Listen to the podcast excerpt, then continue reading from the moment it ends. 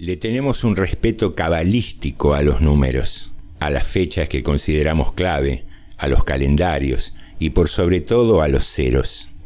Para comenzar una dieta, los gordos preferimos dejar los postres un lunes, nunca un miércoles a la tarde.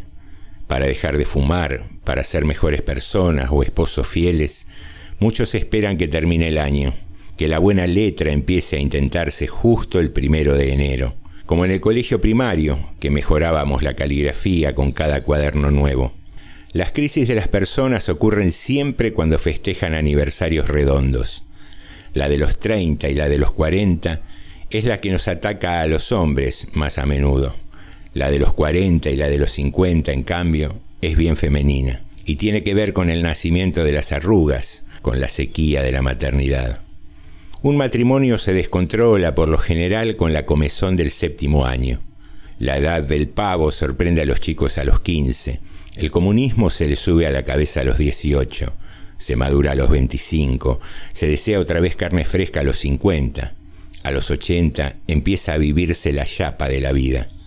Tratar de encontrarle principio y fin a cuestiones tan azarosas, tan intempestivas como el amor, la angustia, la madurez, es una manía del hombre que sirve para ordenar lo ingobernable, para fingir que le hemos encontrado la vuelta a una brújula desatada, la del destino. ¿Por qué no empezar la dieta de la manzana un martes después del trabajo? ¿Para qué nos juramos ser mejores personas justo el 31? ¿Por qué no un 27 de abril o un 6 de septiembre? ¿Por qué a nadie le ataca la crisis de la frustración personal a los 27 o a los 44? Los números redondos nos provocan cosas, deseos de balances, de modificaciones sustanciales, hormigas en el culo. Bienvenidos entonces los números redondos, las cifras frías, los años, los lunes por la mañana.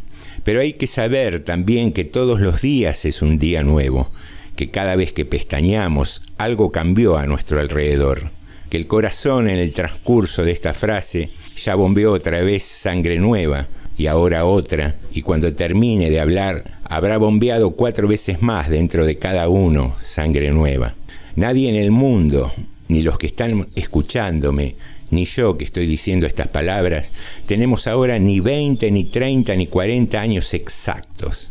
Faltan decenas de horas, cientos de minutos para otro fin de año.